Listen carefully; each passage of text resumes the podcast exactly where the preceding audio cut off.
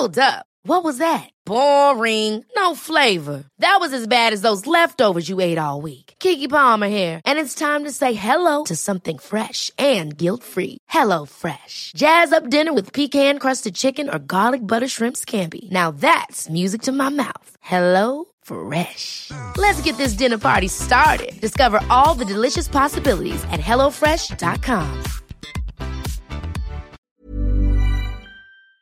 Súbale el volumen a su radio. Señor gobernador, bienvenido al Heraldo Radio. Muy buenas tardes.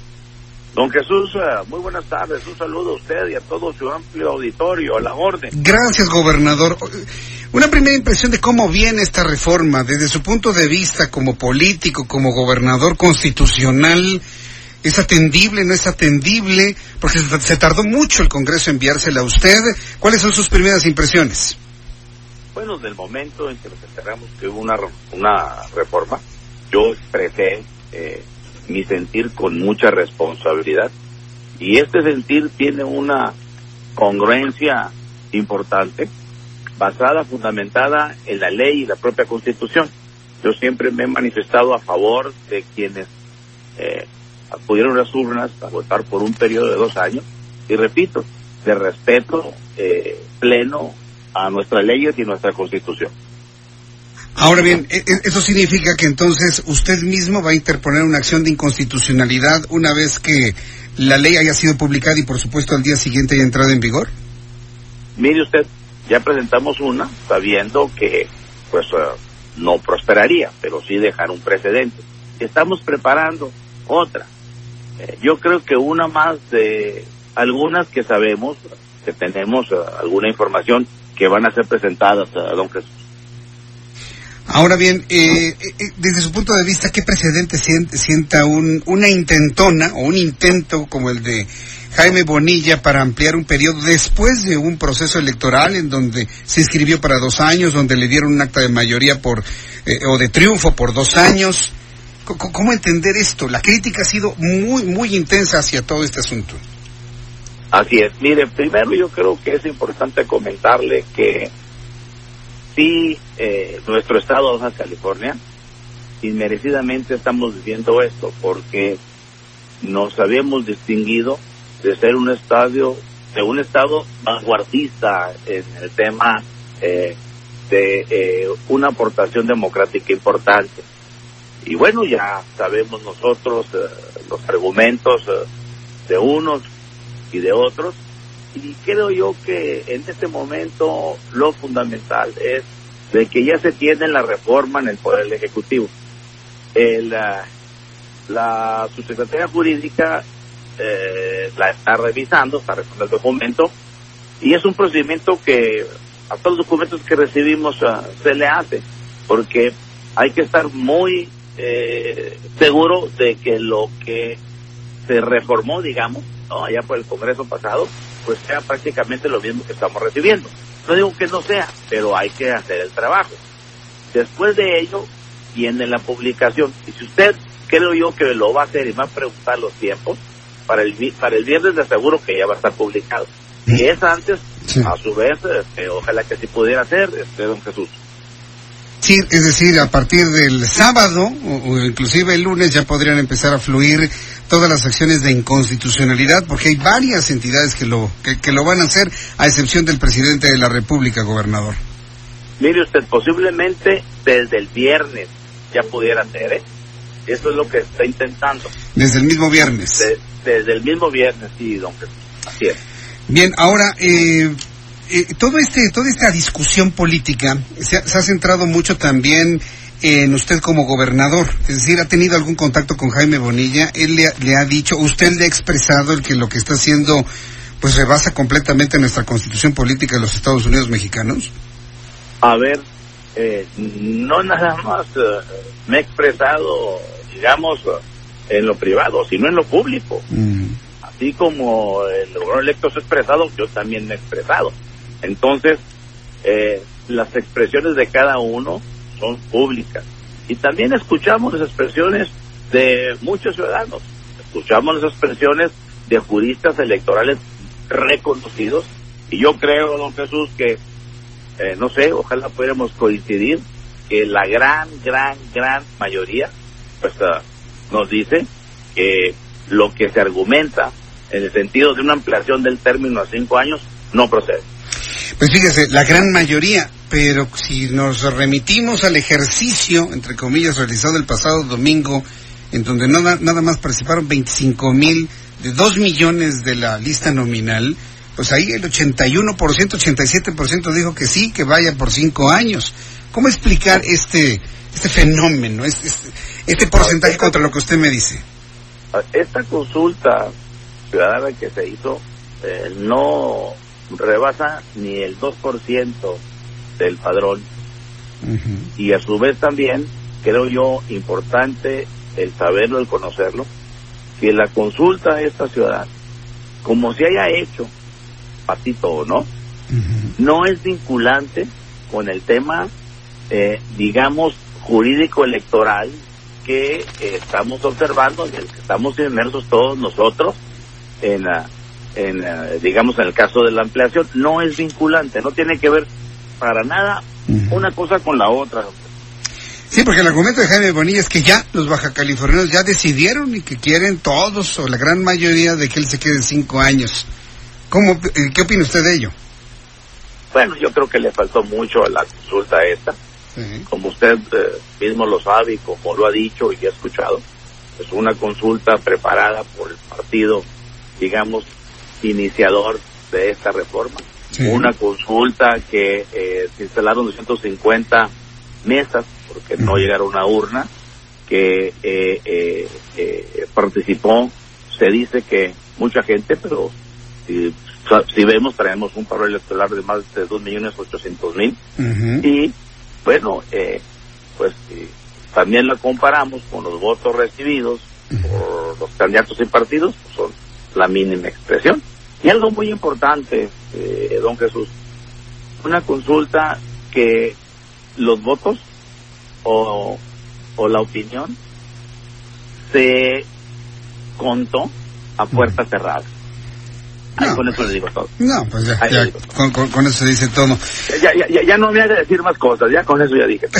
no, pues es que muchos queremos conocer muchas cosas. De lo que se dice es que esto fue un experimento realizado para sentar un precedente y en un momento dado Andrés Manuel López Obrador extenderse más allá del año 2024. Sí vamos poniéndole nombre a las cosas, ¿no?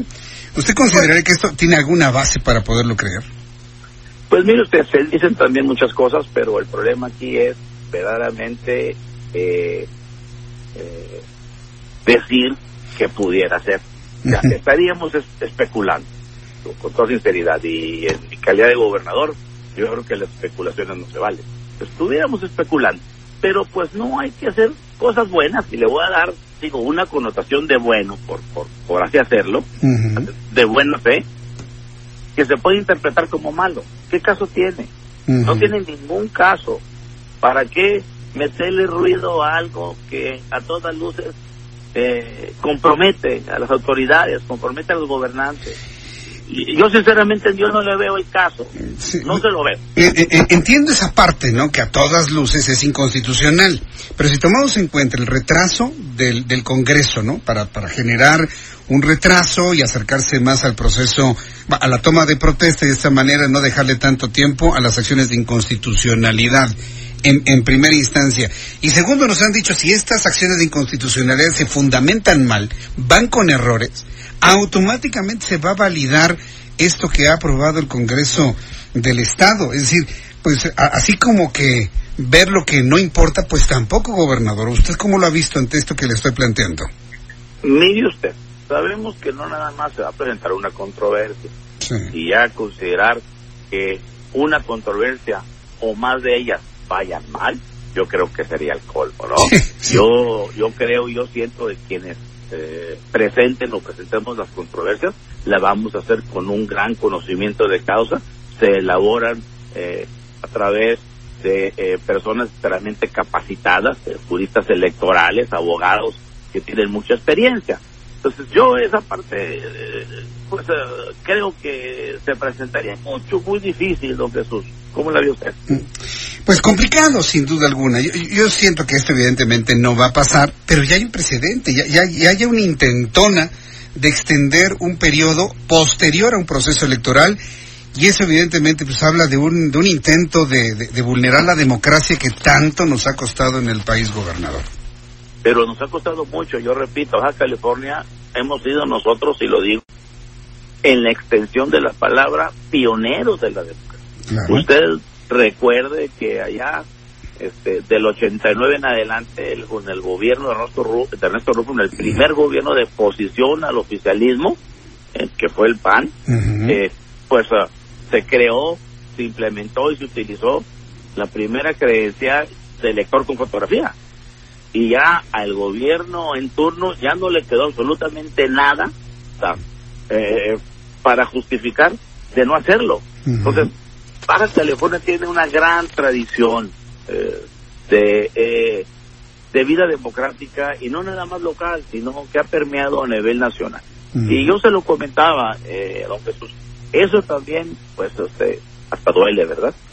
Sí, sí, sí, si tomamos en cuenta, si tomamos en cuenta la historia y cómo quedó el Partido Acción Nacional, su partido político ahora en la elección de 2018, sí, yo creo que el término es correcto, duele sin duda alguna, pero aquí el balance tendría que hacerse desde el punto de vista, ¿por qué se soltó esa hegemonía panista en Baja California para permitir la llegada de ciertos políticos que intentan inclusive perpetuarse en el poder? ¿A qué, conclusión han llegado ustedes? Mira, esto, esto que usted comenta a muchos nos sorprendió. Ya me lo digo. ¿eh? A muchos nos sorprendió porque no hubiéramos considerado que algunos diputados y diputados en la pasada legislatura pues hubieran tomado una decisión como la que se tomó. Y también ahí hay muchas historias, ¿no? Hay eh, mucho, digamos, eh, muchos, mucha especulación de lo que habrá pasado. Pero bueno, Digo, ya pasó y mal hecho. Ahorita lo importante es eh, darle seguimiento a esto. Yo publicaré eh, esta reforma bajo protesta, bajo, protesta, don Jesús. También quiero este, eh, eh, comentársela a todos ustedes. Y, daremos un seguimiento mucho, muy puntual. Y, trae muchos, trae muchos vicios. La verdad que trae muchos vicios. Sí. ¿Y por qué no la vetó mejor, gobernador? Mire usted, cuando nos enteramos nosotros después del 8 de julio, tuvimos mucha especulación. ¿Quién está metido? ¿Por qué está metido? ¿Si dieron o no dieron? Entonces, si yo en ese momento la hubiera vetado, a ah, caray, ¿no? Entonces, muchos se hubieran considerado el gobernador está en la polla, ¿no? Resulta que de repente saca la reforma, de la presión del término, los términos los partidos, y el gobernador pues la bala. Pero es su atribución. Entonces, entonces, yo dije, entonces yo dije, ¿sabe qué? No, no la publico. Y yo deseaba que los días avanzaran, porque pues hubo un cambio de Congreso. Y cuando este cambio de Congreso con mayoría de Morena se dio, ahí el Congreso tuvo y aún tiene las facultades para desechar, darle reversa a esa reforma. Entonces, se está avalando esa reforma todavía. Entonces, aquí ya nos queda claro muchas cosas a muchos de nosotros. Y cuando esto se dio, bueno, yo dije inmediatamente, bien, este, la publico.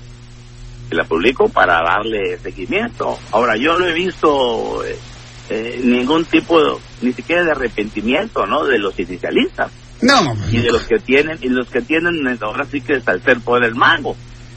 Eh, que usted eh, perfectamente sabe y conoce, de tema de Congreso. Muy bien. Así es de que este, eh, pues vamos, ¿no? Como le platico, y yo creo que lo bueno es que ya se va a publicar y que este episodio muy triste y bochornoso tendrá que llegar a su fin mucho, muy pronto. Ese es un calificativo preciso. Ha sido un acontecimiento bochornoso.